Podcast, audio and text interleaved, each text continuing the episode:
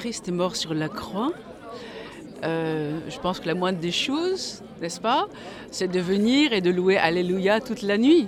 La victoire est là sur la mort. Donc il n'y a pas d'horaire, il n'y a pas de sommeil à avoir. Nous sommes des chrétiens, nous ne sommes pas des gens en sommeil, nous sommes des gens debout. Alors, euh, Alléluia. Le fait de voir euh, toutes les églises réunies le temps de cette célébration, qu'est-ce que ça vous a inspiré? Enfin, enfin nous sommes chrétiens et je, à mon sens, il n'y a pas lieu aujourd'hui d'avoir de séparation.